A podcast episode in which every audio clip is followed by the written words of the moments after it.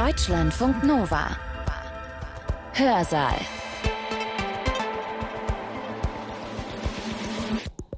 Hier ist der vorletzte Podcast der Hörsaal-Redaktion für und im Jahr 2022. Und hier ist auch Hans-Jürgen Bartsch.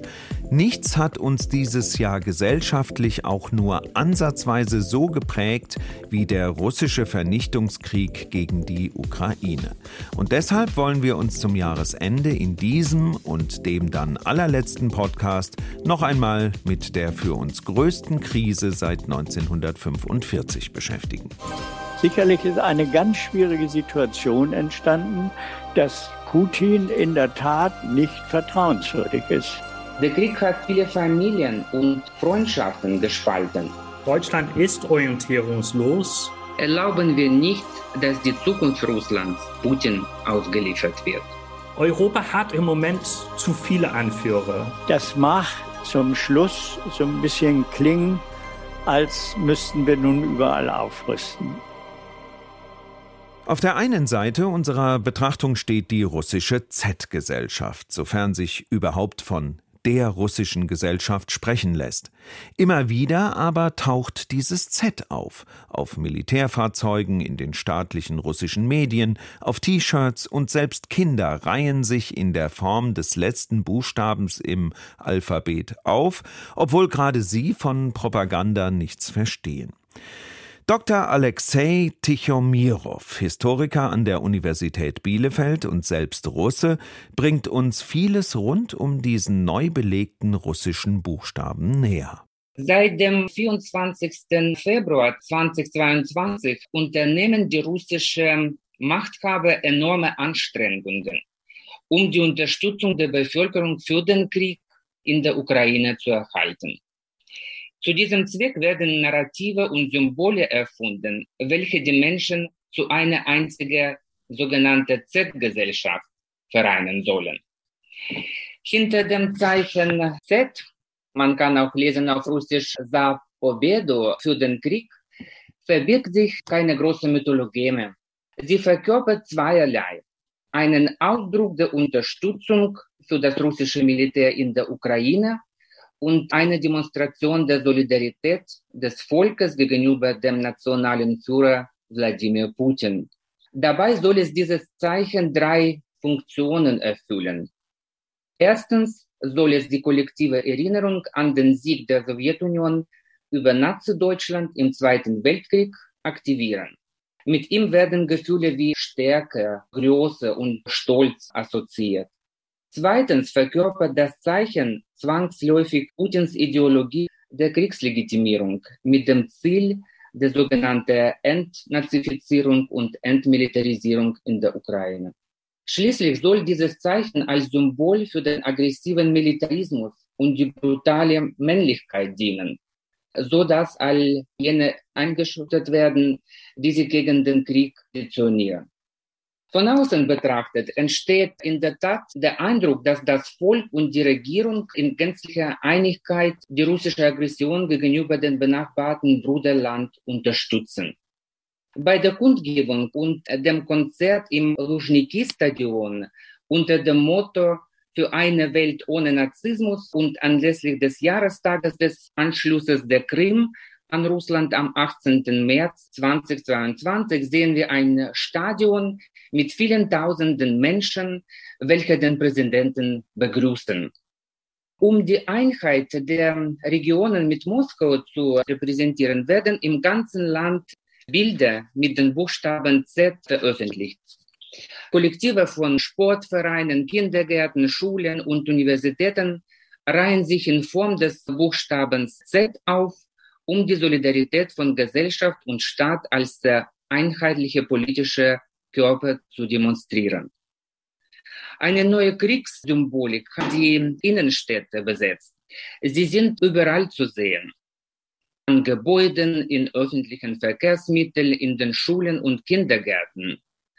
Und am Tag des Sieges, dem 9. Mai, dieses Jahres waren zum Beispiel Kinder und Familien in vielen Städten aktiv an militarisierten Aktionen zur Unterstützung des Krieges beteiligt.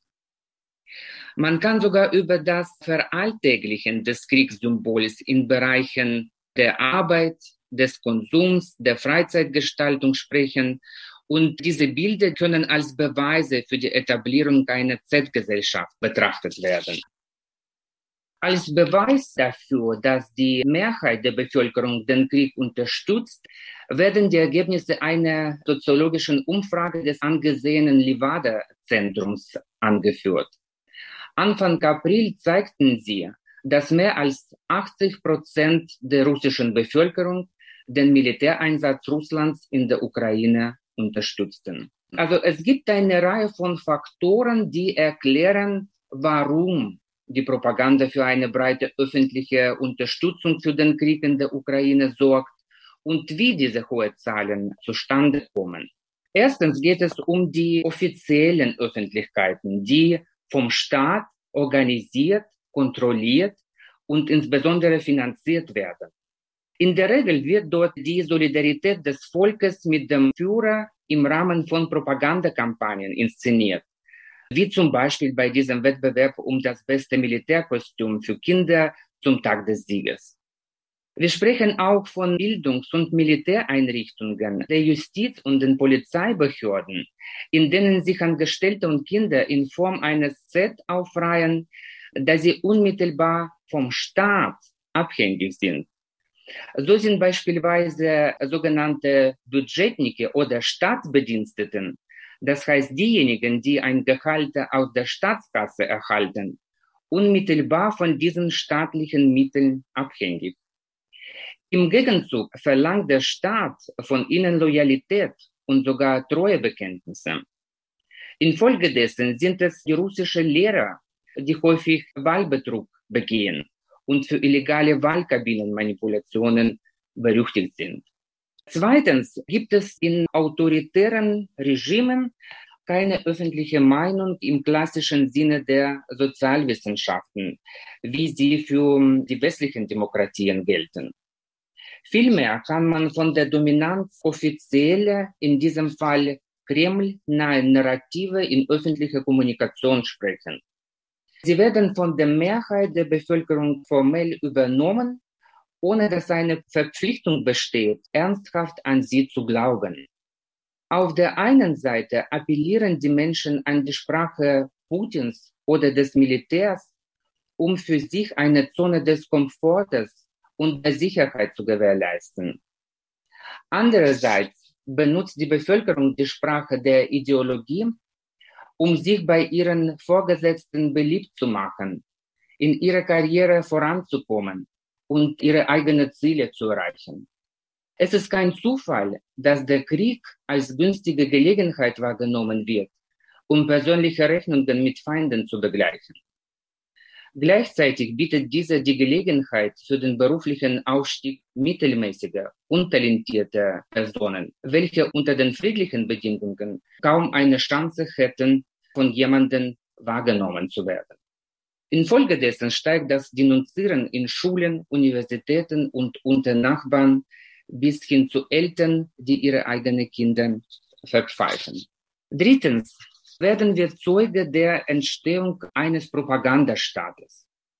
Er schließt den Meinungspluralismus aus und setzt strikte Grenzen des Sagbaren.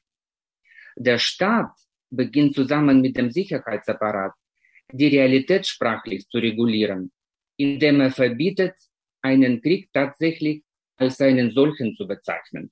Und wir wissen ja, dass man darf in Russland das Wort Krieg nicht sagen. Stattdessen werden Zahlen über den Tod von Soldaten verschwiegen und es werden Strafgesetze gegen freie Medien erlassen, um sie an der Berichterstattung zu hindern. In soziologischen Umfragen wird beispielsweise nicht die direkte Frage gestellt, unterstützen Sie den Krieg in der Ukraine? Da es diesen in der russischen Realität schlichtweg nicht gibt.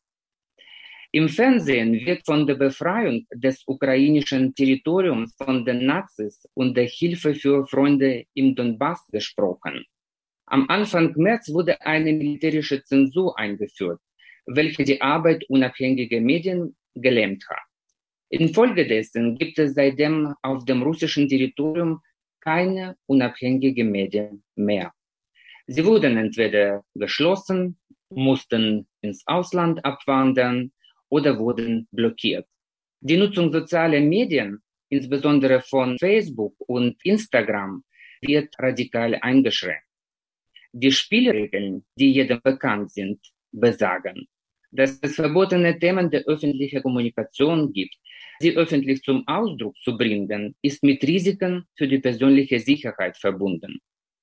Und solche diskursive Tabubrüche können zum Verlust des Arbeitsplatzes, zum Ausschluss von der Universität und zur strafrechtlicher Verfolgung wegen der Verbreitung von sogenannten Fake News über die russische Armee führen. Viertens trug der Beginn der russischen Aggression gegen die Ukraine zu einer allgemeinen Atmosphäre der Angst und des Misstrauens bei.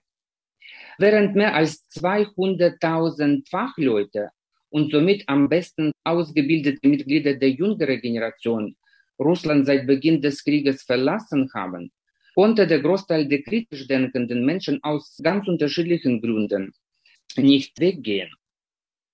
Einige von ihnen nehmen eine abwartende Haltung ein. Ein Teil wählt den Weg der inneren Migration ins unpolitische Privatleben. Die Menschen werden immer stärker isoliert, wodurch der Bezug zu sozialen Kontakten abnimmt. Die Ärzte sprechen von einer Zunahme depressiver und psychischer Erkrankungen. Der Krieg hat viele Familien und Freundschaften gespalten. Der Krieg hat zu einer Spaltung der gesamten Gesellschaft geführt.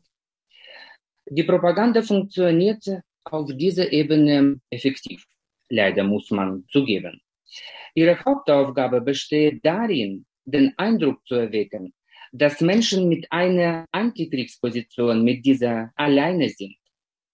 Sie werden als die seltsamen Randgruppen betrachtet. In der offiziellen Darstellung werden die Kriegsgegner als Verräter und die sogenannte fünfte Kolonne bezeichnet. Kurzum, als Feinde, die Russland angeblich destabilisieren und sogar zerstören wollen. Die Propaganda zielt darauf ab, eine allgemeine Passivität zu erzeugen, die den Eindruck der Akzeptanz des Krieges vermitteln soll. Bei der Interpretation soziologischer Umfragen in Russland sollte berücksichtigt werden, dass nur ein kleiner Teil der Bevölkerung zwischen 5 und 10 Prozent, der in der Regel auf der Seite der Machthaber steht und die offizielle Propaganda teilt, bereit ist, an solchen soziologischen Umfragen überhaupt teilzunehmen. Meine These ist, dass man in der russischen Bevölkerung nicht von einer Massenunterstützung für den Krieg in der Ukraine sprechen kann. Wenn wir die russische Gesellschaft von innen betrachten, werden wir eine lebhafte Palette von Praktiken der Umdeutung, des Widerstands und der Opposition gegen den Krieg deutlich sehen. In meinem Beitrag möchte ich mich nicht auf die klar sichtbaren Darstellungen der öffentlichen Unterstützung des Krieges konzentrieren, sondern auf die oft versteckten, unsichtbaren Manifestationen der Antikriegsbewegung in Russland. Und im folgenden Abschnitt werde ich die anonymen, die zentralen Antikriegsinitiativen und Aktionen von Aktivistinnen untersuchen, deren Stimmen und Aktionen durch die Arbeit der riesigen, wirklich riesigen Kreml-Propagandamaschine oftmals verstummen und unterdrückt werden. Ich schlage vor, über die Grenzen der offiziellen Narrative und Bilder hinwegzuschauen und die Räume und Akteure der Zivilgesellschaft zu beleuchten, die in einer gefährlichen Situation der militärischen Zensur, der totalen Propaganda und der Angst versuchen, die Formen des Widerstandes neu zu erfinden und das Gefühl der Würde sowohl für sich selbst als auch für die Zukunft ganz Russlands zu bewahren. Ich komme zu dem Punkt Antikriegsbewegungen und berichte über die Einzelaktionen zuerst in der Gesellschaft. Das Erste, was die Antikriegsbewegung erreichen kann, ist die Schaffung eines Raums, in dem eine alternative Sichtweise zum Ausdruck gebracht werden kann. Ein Raum, in dem Menschen, die den Krieg nicht gutheißen, frei und unabhängig denken, sprechen und handeln können. Das ist eine wichtige Grundlage für eine Zukunft, in der die Antikriegsbewegung eine breite Akzeptanz findet oder die Kriegsmüdigkeit nicht mehr zu ertragen sein wird. Seit Beginn des Krieges gingen tausende Menschen in den Städten mit Antikriegsplakaten auf die Straße und versammelten sich vor Denkmäler und administrativen Gebäuden. Von Anfang an wurden sie verhaftet. Zur Festnahme führten sogar die Plakate mit der Abbildung von acht Sternen, was auf den Slogan Нет войне oder Nein zum Krieg hindeutete. Aber auch die Menschen sogar mit leeren Blättern endeten in Polizeiwagen.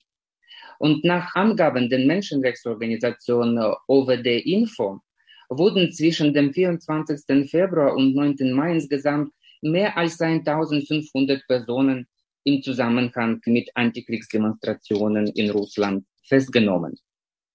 Politische Aktivisten und Künstler bringen ihren Protest in Form von Performancekunst zum Ausdruck. Wichtig ist dabei, dass diese Aktionen eine mediale Aufmerksamkeit genießen und zur Etablierung einer alternative Öffentlichkeit beitragen. Wir sehen die Künstlerin Jelena Osipova aus Petersburg protestiert gegen den Krieg. Also mittlerweile ist sie 76 Jahre alt und ist mehrmals auf die Straße gegangen, um ihre Antikriegsbilder zu präsentieren. Und dieser Akt wurde zu einer Ikone der zivilgesellschaftlichen Courage in Russland, aber auch im Westen. Ihre Rente ist so gering, weniger als 100 Euro pro Monat, dass sie nach Verhaftungen auf der Straße keine Bußgelder mehr erhält, da sie diese ohnehin einfach nicht bezahlen kann. Eine andere aus Petersburg stammende Aktivistin Lina Barasch hängte Anfang April ein Antikriegstransparent auf und kettete sich an einen Zaun vor einem Militärkrankenhaus. In Jekaterinburg ging die Aktivistin Nadezhda Saifudinova am 4. Mai dieses Jahres mit einem Antikriegstransparent und zugenähtem Mund auf die Straße, um gegen das Regime des Schweigens über den Krieg zu protestieren. Vor ihrer Entlassung wurde sie in der örtlichen psychiatrischen Ambulanz untersucht. Und noch ein Beispiel, also der Krimkünstler Bogdan Zizia schüttete gelbe und blaue Farbe auf das Rathaus von Jevpatoria und warf einen Molotow-Cocktail. Obwohl kein Feuer ausbrach, drohen ihm nun dennoch bis zu 15 Jahre Haftstrafe. Andere probieren ihre eigenen Methoden aus, um ihren Widerstand gegen den Krieg zum Ausdruck zu bringen. Einige hängen ihre Antikriegsplakate an den Wänden eigener Wohnhäuser. In anderem Fall ein Professor an einer Moskauer Universität begann seinen Unterricht mit einer Schweigeminute zum Gedenken an die gefallenen Soldaten beider Seiten. Einzelne Personen hängen ukrainische Flaggen oder blaue und gelbe Bänder an Balkonen und Fenster auf, wofür sie in der Regel von ihren Nachbarn denunziert werden. An Autos mit einem Z-Zeichen schlagen unbekannte Scheiben ein zerstechen Reifen. Überall werden Z-Schilder durchgestrichen und abgerissen. Spuren eines anonymen, vor den Augen der Öffentlichkeit verborgenen Protestes finden sich in der Praxis der Beschriftung von Geldscheinen mit Antikriegsparolen, was an die Solidarität der Mitbürger appellieren soll.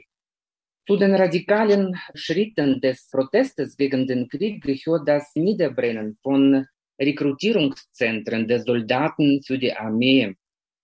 Und seit Beginn des Krieges wurden in ganz Russland bereits mehr als 13 Fälle von Brandstiftung in Rekrutierungsbüros gemeldet, in ganz unterschiedlichen Regionen des Landes.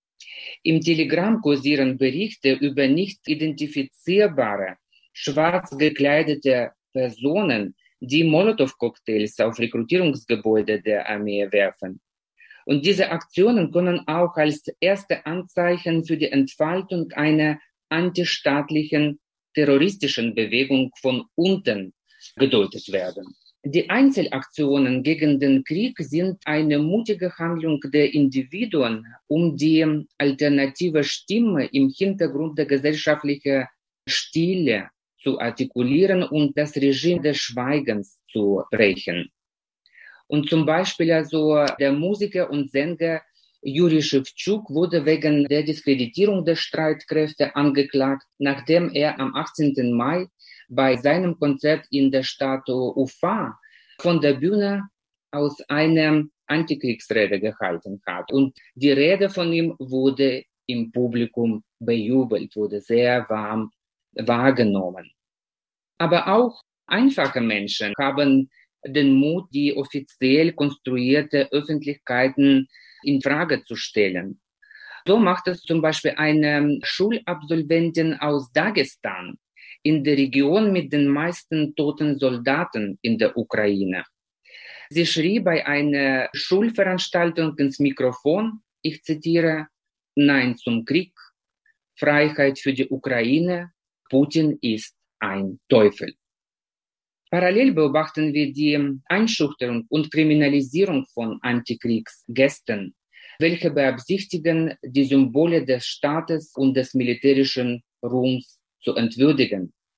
Die Liste der ausländischen Agenten wird immer länger und umfasst auch Journalisten, Blogger, Politiker, kurz gesagt jeden, der sich aktiv gegen den Krieg stellt. Die offizielle Botschaft, die hinter der Einschüchterungspolitik steckt, ist eigentlich sehr klar. Schweige über den Krieg und rede nicht darüber. Unternehme nichts, als ob es nichts wäre und führe in diesem Fall das normale Leben im tatsächlichen Kriegszustand weiter. Als Folge werden die Passivität und die Angst zu den dominierenden Emotionen in der Gesellschaft. Ich komme zu dem nächsten Punkt über die Entstehung von anonymen und dezentralisierten Initiativen in der Zivilgesellschaft. Es ist bemerkenswert, dass bereits in den ersten Tagen nach Beginn des Krieges zahlreiche Antikriegspetitionen gestartet wurden. Sie wurden von Berufsgruppen, Wissenschaftler, Ingenieuren, Architekten, Kulturschaffenden und so initiiert. Nach der Verabschiedung der Gesetze zur Kriegszensur und Einschüchterung der Bevölkerung wurden die Liste mit den Namen der Unterzeichner anonymisiert, um die Menschen vor Diskriminierung zu schützen. Nach den ersten Antikriegskundgebungen wurden mehrere Personen verhaftet und zu Geldstrafen verurteilt. Ein wichtiger Schritt in der Entwicklung der Antikriegsbewegung war daher die Bildung kleiner und anonymer Gemeinschaften von Menschen, die mit dem Krieg nicht einverstanden sind. Es ist wichtig, dass sich Menschen mit Antikriegsüberzeugungen untereinander solidarisieren und Gefühle der Isolation und Ohnmacht vermeiden. Dies ist eine Grundvoraussetzung, um kollektive Handlung gegen den Krieg einzuleiten. Und in der Tat, wir beobachten also die Gründung von einigen Initiativen und ich möchte darüber im folgenden Teil meiner Präsentation sprechen. Die neu gegründeten Initiativen können recht klein sein und viele von ihnen sind uns unbekannt. Sie tauchen immer wieder auf und lösen sich manchmal schnell wieder auf. Manchmal handelt es sich um Selbsthilfegruppen, in denen sich die Menschen gegenseitig seelisch und emotional unterstützen. Manchmal sind es Gleichgesinnte, die anderen bei der Installation von VPN Software helfen, um die Sperrung der unabhängigen Medien zu umgehen und möglichst viele Menschen in ihrem kreisenden Zugang zu alternativen Informationen zu ermöglichen. Manchmal handelt es sich um Gruppen, die ukrainischen Flüchtlingen, die sich unfreiwillig in Russland befinden, dabei helfen, das Land auf sicherem Weg zu verlassen. Im Folgenden möchte ich insbesondere auf drei Antikriegsinitiativen in Russland eingehen, die studentische Antikriegsbewegung, der feministische Antikriegswiderstand und die Antikriegsstiftung. Die Gründung der studentischen Antikriegsbewegung oder kurz SAT in Übersetzung Garten war eine direkte Reaktion auf den Widerstand der Studenten gegen das von russischen Universitätsrektoren unterzeichnete Schreiben vom 4. März dieses Jahres. Und in diesem Schreiben unterstützten die Rektoren die sogenannte Sonderoperation zur Entmilitarisierung und Entnazifizierung der Ukraine. Die SAT-Initiative versteht sich als eine Informationsplattform und bietet die Möglichkeit für einen Erfahrungsaustausch auf dem Weg zur Initiierung kollektiver Aktionen und studentischer Initiativen. Dennoch gibt es keinen klaren Anführer und ein Führungszentrum. Die Jugendlichen wehren sich gegen die internationale Isolierung des Landes und die Einschränkung der zukünftigen beruflichen Entwicklungsmöglichkeiten. Also in der Selbstdarstellung dieser Initiative heißt es, ich zitiere, wie sie sich selbst darstellen, wir sind wie ein paar Blumen in diesem großen Garten, die in eine neue Zukunft hineinwachsen, in der es keine Unterdrückung, keine Ungleichheit und keine Grenzen des Wissens gibt, sondern Platz für die unterschiedlichsten Lebensformen. Die Bewegung stützt sich auf drei Grundprinzipien. Das sind sichere Kommunikation, gegenseitige Unterstützung und Solidarität und Informationen über Möglichkeiten des Rechtsschutzes und des gewaltlosen Widerstandes gegen den Krieg. Die Studenten haben sich als eine der aktivsten, aber auch am meisten gefährdeten gesellschaftlichen Gruppen erwiesen, die an Antikriegskundgebungen teilgenommen haben und denen nur Exmatrikulation, Geldstrafen und möglicherweise sogar Gefängnisstrafen drohen. Trotz der Gefahren erschienen in Tümen, Kasan, Novosibirsk und Jekaterinburg und ich vermute auch in anderen Städten offene Antikriegspetitionen, welche die Unterstützungsschreiben der Rektoren der russischen Universitäten für die Militäroperation verurteilt sollten. Vor dem Hintergrund der militärischen Zensur und der Verfolgung abweichender Meinungen gibt es in der derzeitigen Situation jedoch nur wenige Formen des offenen Widerstandes. Die Zerschlagung der angesehenen studentischen Zeitung Doxa an der High School of Economics und die Verteilung seiner Redakteure zu Bewährungsstrafen waren ein deutliches Zeichen dafür, dass die Universität endgültig zu einer staatlich kontrollierten Zone geworden war und die Studenten als potenzielle Rekruten für die Armee und gehorsame Bürger angesehen wurden.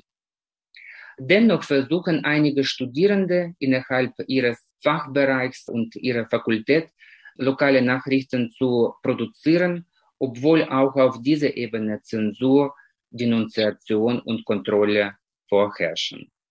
Die Studenten bringen ihre Ablehnung des Krieges vor allem im öffentlichen Raum, vor allem durch das Verteilen von Antikriegssymbolen und Graffiti zum Ausdruck. Sie organisieren den Druck und die Verteilung von Antikriegsflugblättern. Und bei einer der Aktionen wurden Porträts der Staatsführung und der Kreml-Propagandisten auf Mülleimer aufgebracht.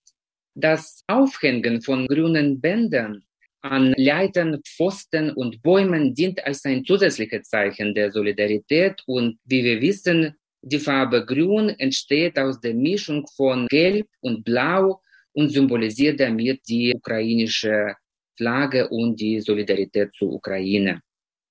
In den zunehmend kameraüberwachten russischen Gesellschaft ermitteln die Studenten sogenannten blinde Flecken an Universitätsgebäuden, ja, um dort Antikriegssymbole zu platzieren, ohne dabei ihre persönliche Sicherheit zu gefährden. Die studentische Antikriegsbewegung forderte die Erstellung von Karten mit toten Winkeln für alle Universitäten. Das heißt die Ausweisung von Orten, an denen ein sicherer und anonymer Protest ohne Kameras möglich ist, wie zum Beispiel Treppenhäuser, Korridoren und vor allem Toiletten. Ich komme zum nächsten Punkt, zur Entstehung des feministischen Kriegswiderstands. Das ist noch eine Initiative, die nur zwei Tage nach dem Ausbruch des Krieges gegründet wurde. Der feministische Kriegswiderstand ist eine im Februar 22 gegründete Vereinigung russischer Feministinnen, die im weiteren Sinne die LGBTQ-Plus-Community und all jene vereint, die aufgrund ihres Geschlechtes, ihrer sexuellen Orientierung, ihrer Nationalität oder ihrer ethnischen Zugehörigkeit verfolgt oder diskriminiert werden. Allein im ersten Monat ihres Bestehens hatte diese Gruppe 26.000 Abonnenten auf Telegram. Die Vereinigung gibt sogar eine Zeitung heraus, welche die Erfahrungen mit Diskriminierung und sexueller Gewalt dokumentiert, darunter auch die Vergewaltigung der ukrainischen Bevölkerung durch Soldaten der russischen Armee.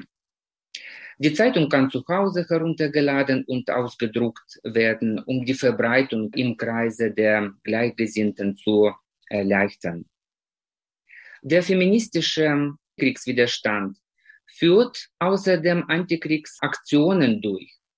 Jeden Freitag ruft diese Initiative Frauen dazu auf, in schwarzen Kleidern mit einer weißen Blume auf die Straße zu gehen in ganz Russland veranstaltete diese Initiative Anfang April die Aktion unter dem Titel Mariupol 5000. Die Aktion bestand darin, in den Höfen selbst gebastelte Kreuze mit einer Gedenktafel für die in Mariupol getöteten Zivilisten anzubringen. Mit dieser Aktion soll der Mangel an objektiven Informationen in den offiziellen Medien und dem Fehlen von Szenen der Gewalt von Opfern und Toten entgegengewirkt werden. Die Aktion stand im Zusammenhang mit der Tatsache, dass Russland seit den ersten Kriegstagen Wohnhäuser in dieser Stadt bombardiert hatte und die Stadt von russischen Truppen also praktisch blockiert wurde. Und die Leichen der Toten und Sterbenden konnten nicht auf den Friedhof gebracht werden, so dass die Menschen gezwungen waren, ihre Angehörigen direkt in den Höfen ihrer Häuser zu begraben. Eine ähnliche Aktion wurde von der Jugendbewegung Vesna, der Frühling, organisiert, nachdem die Welt Anfang April von der Kriegsverbrechen der russischen Armee in der Stadt Bucha erfahren hatte. Vesna startete die Kampagne Bucha, erinnere dich, vergib nicht, um die Kriegsverbrechen der russischen Armee zu sichtbaren Artefakten für die Mehrheit der russischen Gesellschaft zu machen. Darüber hinaus riefen die Aktivisten zu Briefen an Abgeordnete der Staatsduma und Senatoren auf, in denen sie die Amtserhebung Putins vorschlugen. Persönliche schriftliche Appelle an die Behörden fallen nicht unter das neue Fake News Gesetz. Außerdem forderten sie ihre Abonnenten immer wieder auf, in den Innenstädten grüne Bände anzubringen. Ein wichtiger Akteur der Antikriegsbewegung ist die Initiative der Antikriegsstiftung. Sie wendet sich an Beschäftigte in staatlichen Einrichtungen, Schulen, Krankenhäuser, Universitäten und der Polizei, die aufgrund ihrer finanziellen Abhängigkeit vom Staat den Verlust ihrer Einkommensquellen befürchten und dadurch eine Antikriegshaltung vermeiden. Anfang April veranstaltete die Antikriegsstiftung eine sogenannte allgemeine Antikriegskrankschreibung. Sie rief dazu auf, sich krankschreiben zu lassen, um den Krieg nicht mit Arbeit und Steuern zu unterstützen. Dies ist eine Taktik, bei der die Arbeitnehmer nicht gegen Gesetz verstoßen, sondern die ihnen zur Verfügung stehenden legalen Mittel nutzen, um die Ressourcen des Staates, der den Krieg führt, zu schwächen.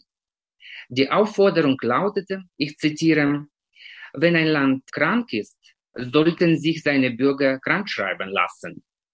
Lassen Sie uns gemeinsam krank werden, damit die Auswirkungen auf die Wirtschaft spürbar werden. Zitat Ende. Alle aufgeführten Initiativen sammeln Geld für die Personen, die wegen der Teilnahme an Straßenprotesten zu Strafen verurteilt wurden. Im Falle einer drohenden Kündigung oder einer Exmatrikulation von der Universität bieten diese Initiative Rechtsberatung sowie finanzielle Unterstützung. Viele Gruppen haben sogar die Hotlines eingerichtet, welche für die Verfolgten eine Entschädigung, Beratung und emotionale Unterstützung bieten. Ich komme zum Fazit und summierenden Gedanken. Ich habe nur die größten, die sichtbaren ja, Akteure der Zivilgesellschaft beschrieben, welche durch die Bedingungen des Krieges gezwungen sind, sich neu zu organisieren und nach sicheren, anonymen und legitimen Formen des Kriegswiderstands zu suchen. Wir sollen berücksichtigen, dass jeden Tag in Russland Aktivistinnengruppen mit dem Ziel entstehen, oppositionelle Gesinnung und Antikriegsstimmung in der Bevölkerung zu festigen und sie im öffentlichen Raum sichtbar, hörbar und erkennbar zu machen. All dies zeigt, dass die russische Zivilgesellschaft nicht stumm oder tot ist, sondern dass sie von einem zunehmend propagandistischen und totalitär ausgerichteten Staat unter starken Druck gesetzt wird und unter diesen dramatischen Umständen leidet. Aber selbst in einer Situation der totalen Propaganda und der Angst gibt es anonyme Proteste und kollektive Aktionen, die zeigen, dass sich die Zivilgesellschaft aus den neuen Bedingungen einstellt. Es ist leider klar, dass dies nicht ausreichen wird, um Putins persönliches Machtregime zu stürzen. Es wird nicht ausreichen, um einen blutigen Krieg zu verhindern. Es wird höchstwahrscheinlich ein sehr langer Prozess sein, bis sich eine breite Antikriegsbewegung etabliert hat. Aber der Aktivismus dieses kleinen, aber sehr mutigen Teils der Bevölkerung ist ein zivilgesellschaftlicher Akt der Schaffung einer alternativen Meinung in der offiziellen Öffentlichkeit Russlands und die wichtigste Grundlage für eine mögliche Zukunft nach Putin und nach dem Krieg. Deswegen also ich möchte auch also mit einem Appell beenden, lassen wir diesen Teil der russischen Gesellschaft nicht alleine. Schließen wir den Dialog mit der Zivilgesellschaft nicht aus.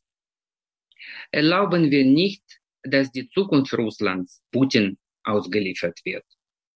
Die Z-Gesellschaft, der Krieg Putins gegen die Ukraine und die Reaktionen innerhalb der russischen Gesellschaft, hieß das Thema von Alexei Tichomirov, akademischer Rat auf Zeit an der Uni Bielefeld.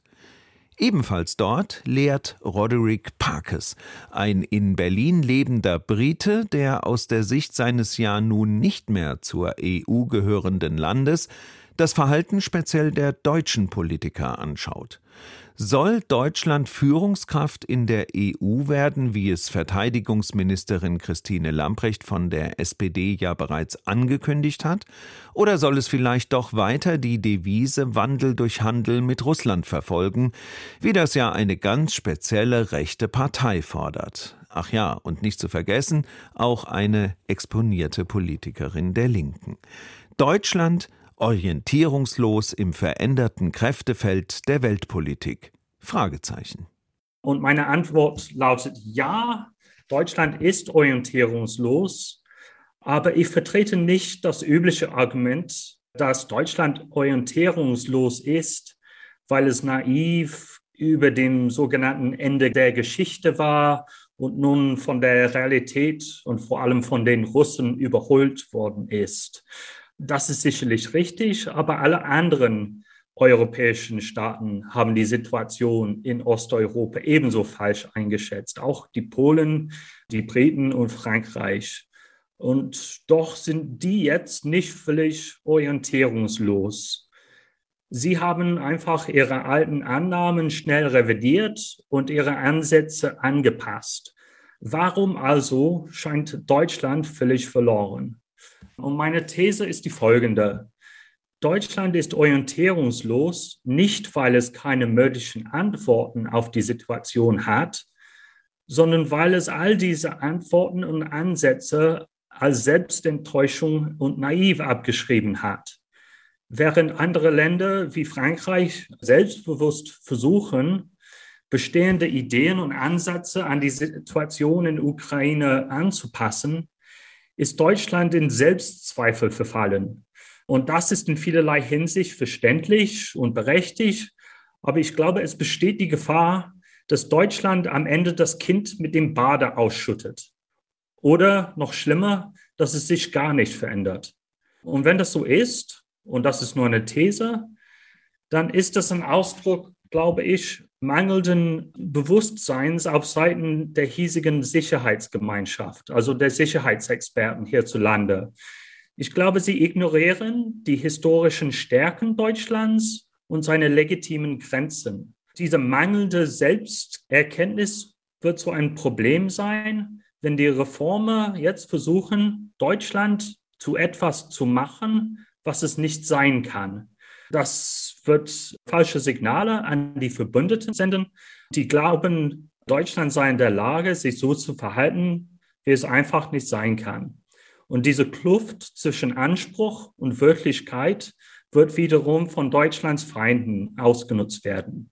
Es ist natürlich notwendig, dass Deutschland seine Außen- und Sicherheitspolitik grundlegend überdenkt und reformiert. Aber ich habe den Eindruck, dass Sicherheitsexperten und Reformer hierzulande zu viel wollen. Sie wollen, dass Deutschland nicht nur eine normale europäische Macht wie Frankreich, Großbritannien oder Polen werdet. Sie wollen, dass es die europäische Urmacht werdet, dass es eine Führungsrolle übernimmt, die der Größe seiner Wirtschaft entspricht. Und das macht selbst kleine Schritte unmöglich. Also, als jemand, der aus einem anderen europäischen Land kommt, aus Großbritannien, wollte ich ein Gegenargument vorbringen. Ich sehe, wie sich andere europäische Länder hinter Deutschland verstecken und froh sind, dass es eine sehr öffentliche Debatte über seine eigenen Versäumnisse führt. Ich werde also vier Thesen aufstellen. Meine erste These ist, Deutschland sollte nicht versuchen, eine Führungsrolle zu übernehmen. Die zweite These, Deutschland muss nicht lernen, geopolitisch zu denken. Meine dritte These, dass Wandel durch Handel tatsächlich der außenpolitische Ansatz der Zukunft ist. Und meine vierte These, Deutschland braucht keine Kehrtwende in der Außenpolitik.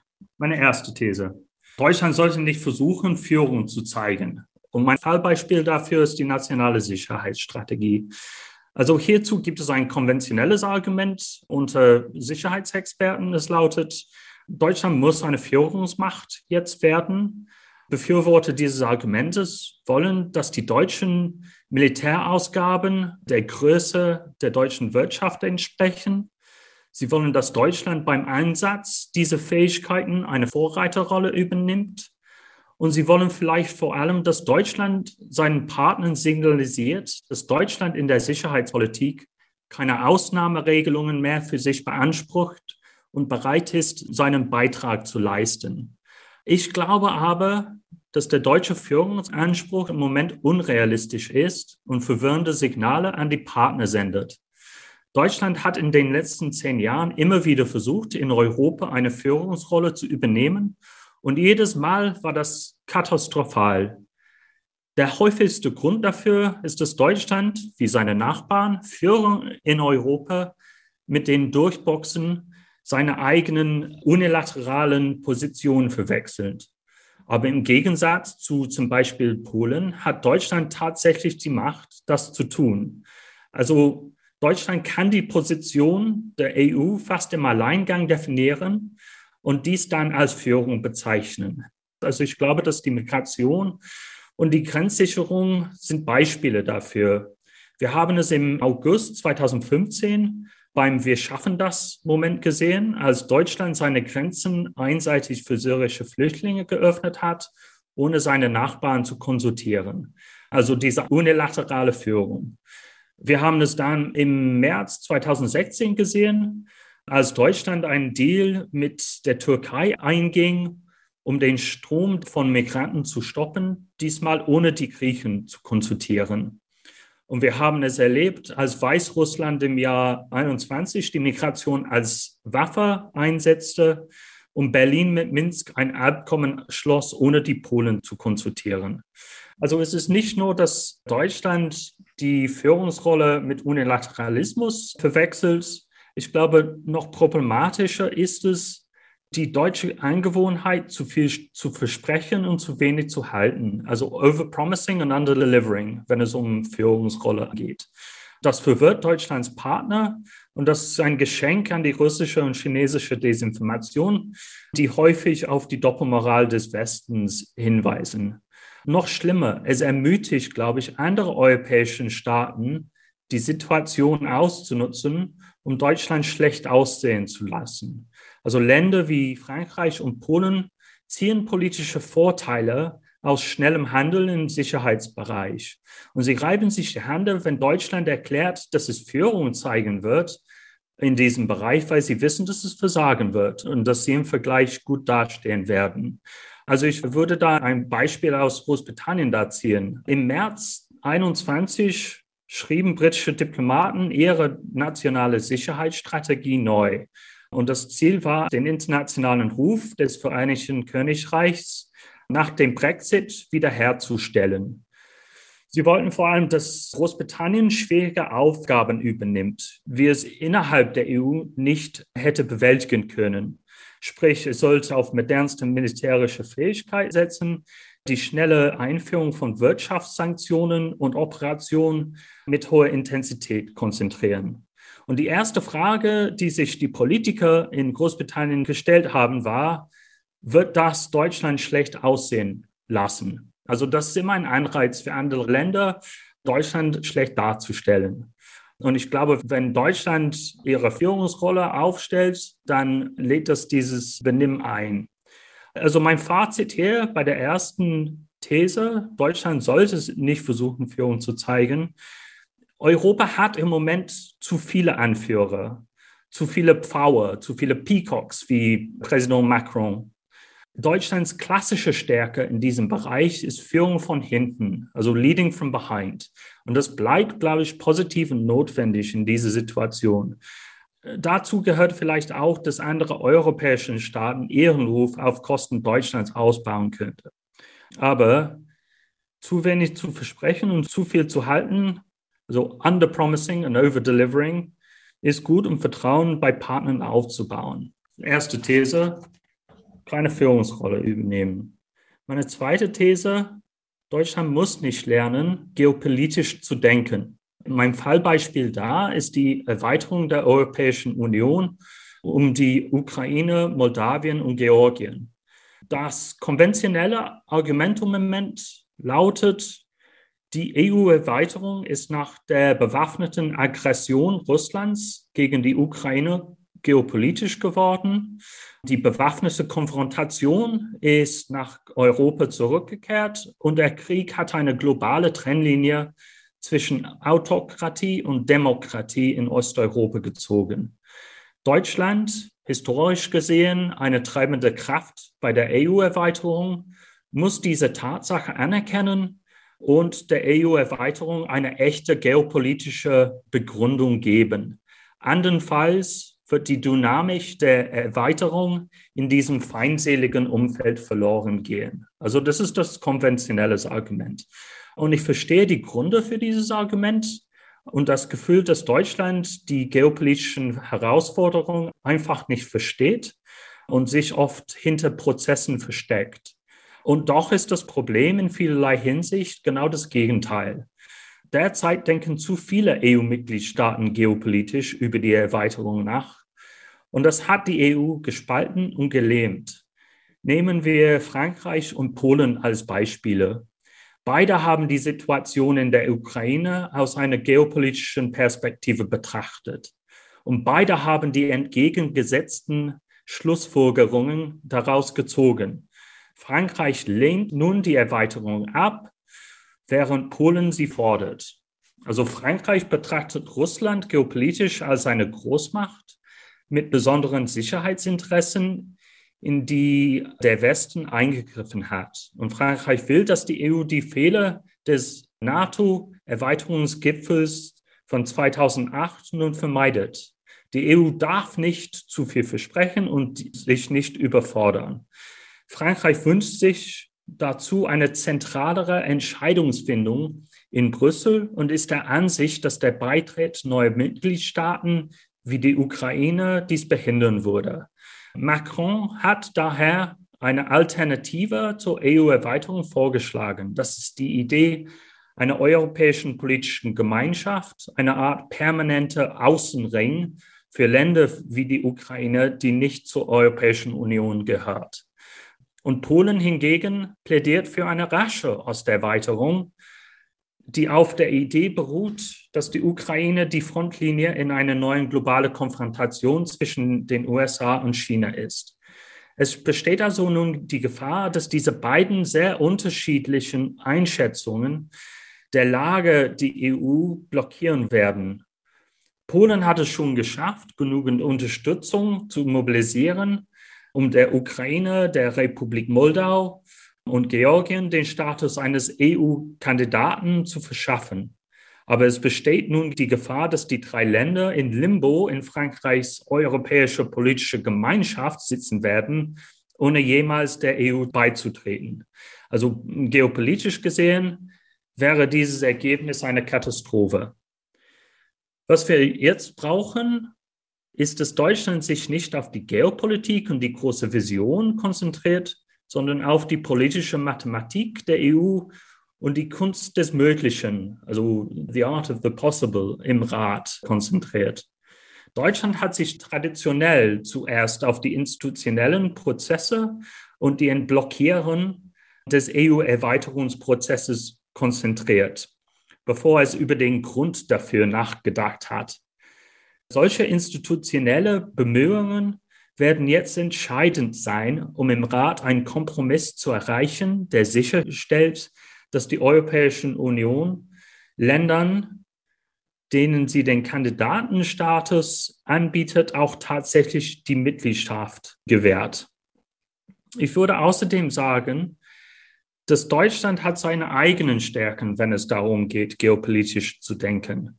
Deutschland war immer erfinderisch Deutschland war schon immer gut darin, im Nachhinein eine geopolitische Logik auf einen politische Kompromisse anzuwenden. Es vermeidet es, die klassische geopolitische Logik zu verfolgen, wie sie Frankreich und Polen anspricht, sei es der französische Realismus oder der polnische Clash of Cultures. Vielmehr hat Deutschland eine geopolitische Logik erfunden, die zu einer größeren EU passt die nach der EU-Erweiterung entstehen wird. Also mein Fazit hier. Die EU ist in den letzten 50 Jahren mit der Ausweitung ihrer Macht und Territorium davongekommen, weil das niemals der Zweck der EU-Erweiterung war. Sie hat niemals eine klassische geopolitische Logik verfolgt. Und Deutschlands größte Stärke, glaube ich, in diesem Zusammenhang war es, die Geopolitik immer neu zu erfinden. So eine geopolitische Logik für die EU-Erweiterung jedes Mal neu zu erfinden. Und ich glaube, das ist jetzt dringend notwendig. Also das ist jetzt meine zweite These. Deutschland muss nicht lernen, geopolitisch zu denken. Es muss vielmehr geopolitisch erfinderisch bleiben. Meine dritte These. Wandel durch Handel ist der außenpolitische Ansatz der Zukunft. Und mein Beispiel dafür ist, wie die EU ihre Handelsabkommen für strategische Zwecke ausnutzt. Das konventionelle Argument zum Wandel durch Handel lautet, dass, dass dieses Konzept nach der militärischen Aggression Russlands gegen die Ukraine völlig zu Recht diskreditiert worden ist. Wandel durch Handel ist die Idee, dass man Länder verändern kann, indem man mit ihnen Handel treibt. Sie wurde zum Synonym für die deutsche Selbstzufriedenheit über das End of History im Jahr 91. Also die Idee hinter Wandel durch Handel war, dass wenn man mit Ländern Handel treibt, automatisch eine liberale Mittelschicht entsteht, die wiederum Demokratie und Liberalismus fordert. Und dies ist eindeutig nicht der Fall. In Industrieländern wie den USA schrumpft gerade die Mittelschicht und Populismus ist im Kommen. Und in den Entwicklungsländern ist der Staat zurück und autokratische Regierungen nutzen ihr wirtschaftliches Gewicht, um ihre Vorstellungen von einer globalen Ordnung durchzusetzen. Vor allem Russland hat sich durch den Handel ganz offensichtlich nicht verändert zumindest nicht im positiven Sinne. Es hat seine Lektion aus der Wirtschaftskrise von 98 gelernt, in der er sich von den USA und dem Dollar abhängig machte und ist zu einer auf Rohstoffen basierenden Wirtschaft übergegangen. Dennoch ignorierte Deutschland die Warnzeichen und baute seine Abhängigkeit von Russland weiter aus. Nord Stream 2 ist der Beweis für dieses strategische Versagen. Also das konventionelle Argument gegen Wandel durch Handel. Ich würde jedoch etwas anderes behaupten. Für mich ist Wandel durch Handel keineswegs eine diskreditierte Idee, sondern wird zur Schlüsseldoktrin des kommenden Jahrzehntes. Alle großen Staaten nutzen heute die Wirtschaft zu Zwecken der Außenpolitik. Länder wie China und Russland nutzen die Lieferketten für strategische Zwecke und verwundbare Länder wie die Ukraine und Taiwan nutzen ebenfalls den Zugang zu natürlichen Ressourcen oder die Standortpolitik als Versicherungspolice. Vor diesem Hintergrund dürfen wir den Handel durch Wandel nicht aufgeben, sondern müssen ihn verbessern. Also Kritiker sagen, der Wandel durch Handel sei naiv gewesen und Deutschland müsse sich der Realpolitik zuwenden. Aber ich glaube, das Gegenteil ist der Fall. Manchmal hat es Deutschland gut getan, so zu tun, als sei es naiv und seine Handelsinteressen und seine Realpolitik mit Russland und China zu verfolgen. Das Problem mit Wandel durch Handel war, dass es zu sehr auf Realpolitik und zu wenig auf Wandel beruhte. Und dies alles ist keine abstrakte Frage.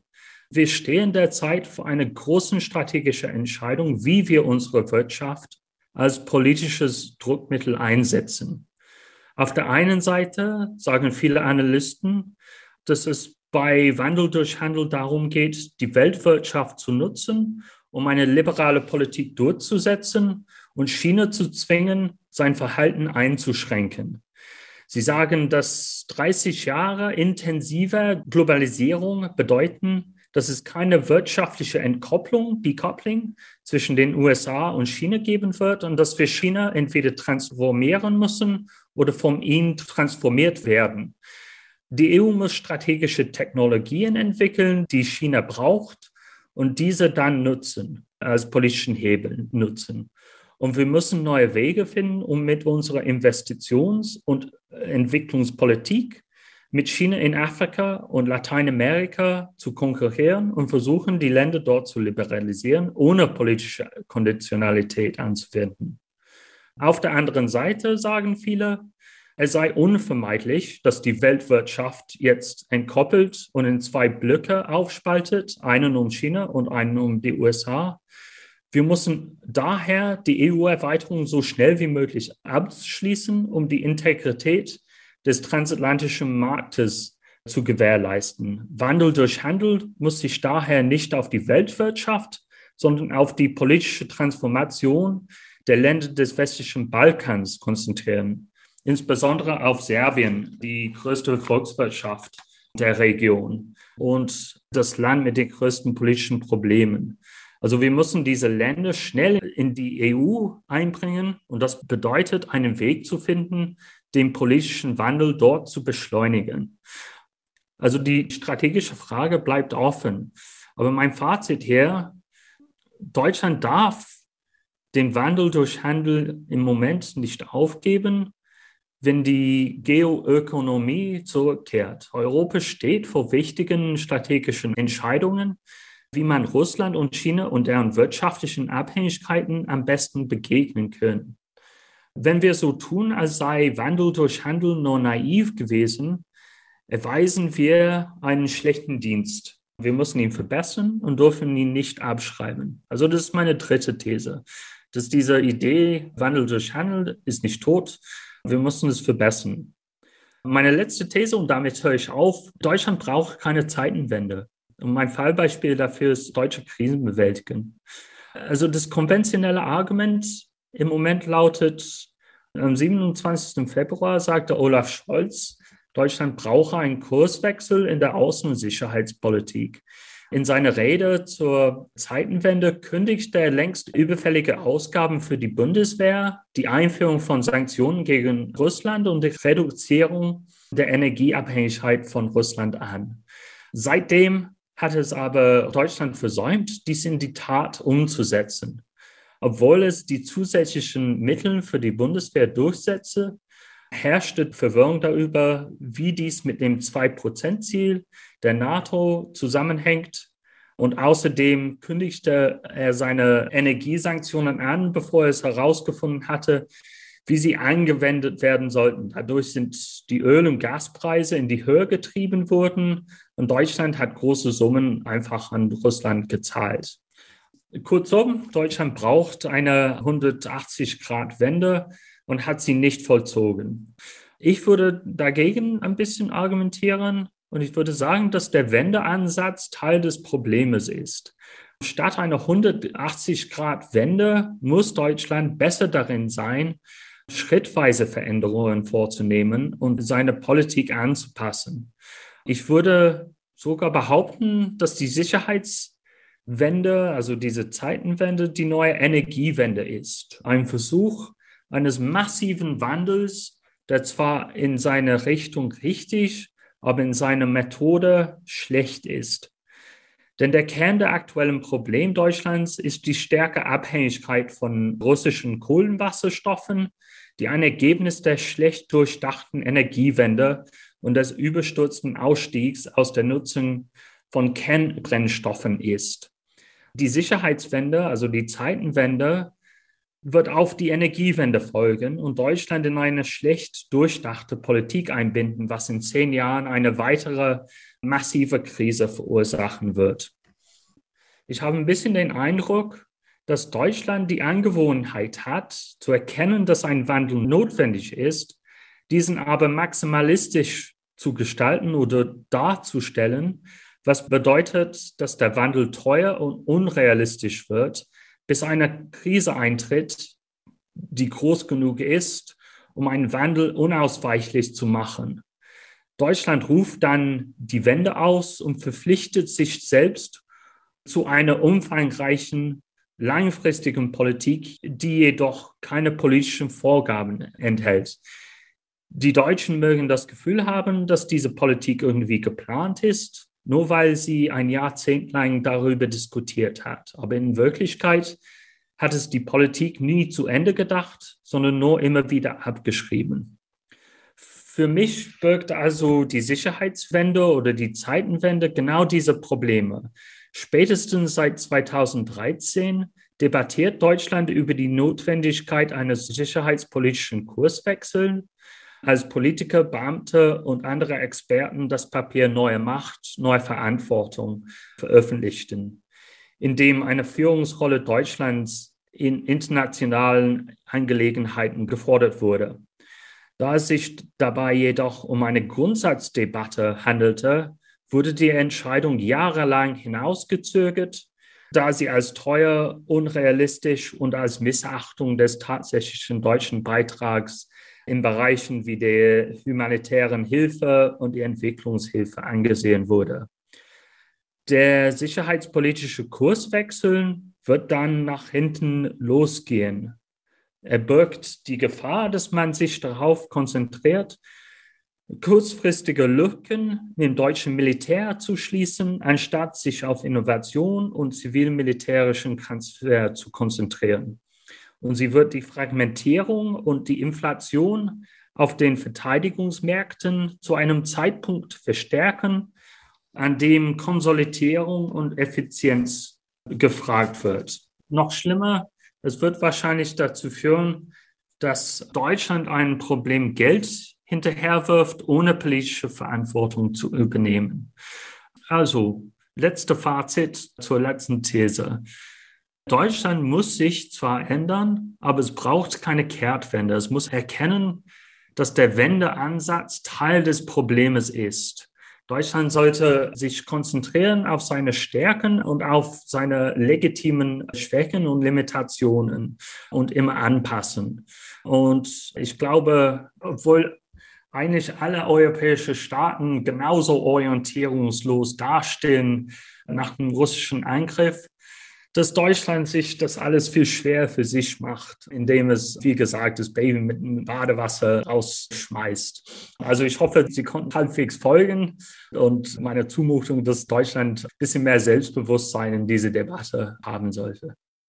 Dr. Roderick Parkes, Forschungsdirektor an der Gesellschaft für Auswärtige Politik, jetzt gerade und davor Alexei Tichomirov. Der Hörsaal blickte heute mal aus der Sicht anderer Länder auf die Bundesrepublik Deutschland und ihre veränderte Rolle in der Weltpolitik nach dem russischen Angriffskrieg seit dem 24. Februar 2022. Die Vorträge wurden am 23. Mai und am 4. Juli 2022 an der Universität Bielefeld innerhalb der Reihe Forum Offene Wissenschaft gehalten, Hybrid, wie es so schön heißt, also in Präsenz und online. Der Originaltitel der Veranstaltung lautete die Europäische Union, welche Zukunft hat sie zwischen Russland, China und den USA? Und Achtung, wie schon angekündigt, einen Podcast weiter findet ihr überall, wo es Podcasts gibt, den nächsten Hörsaal mit diesem Thema.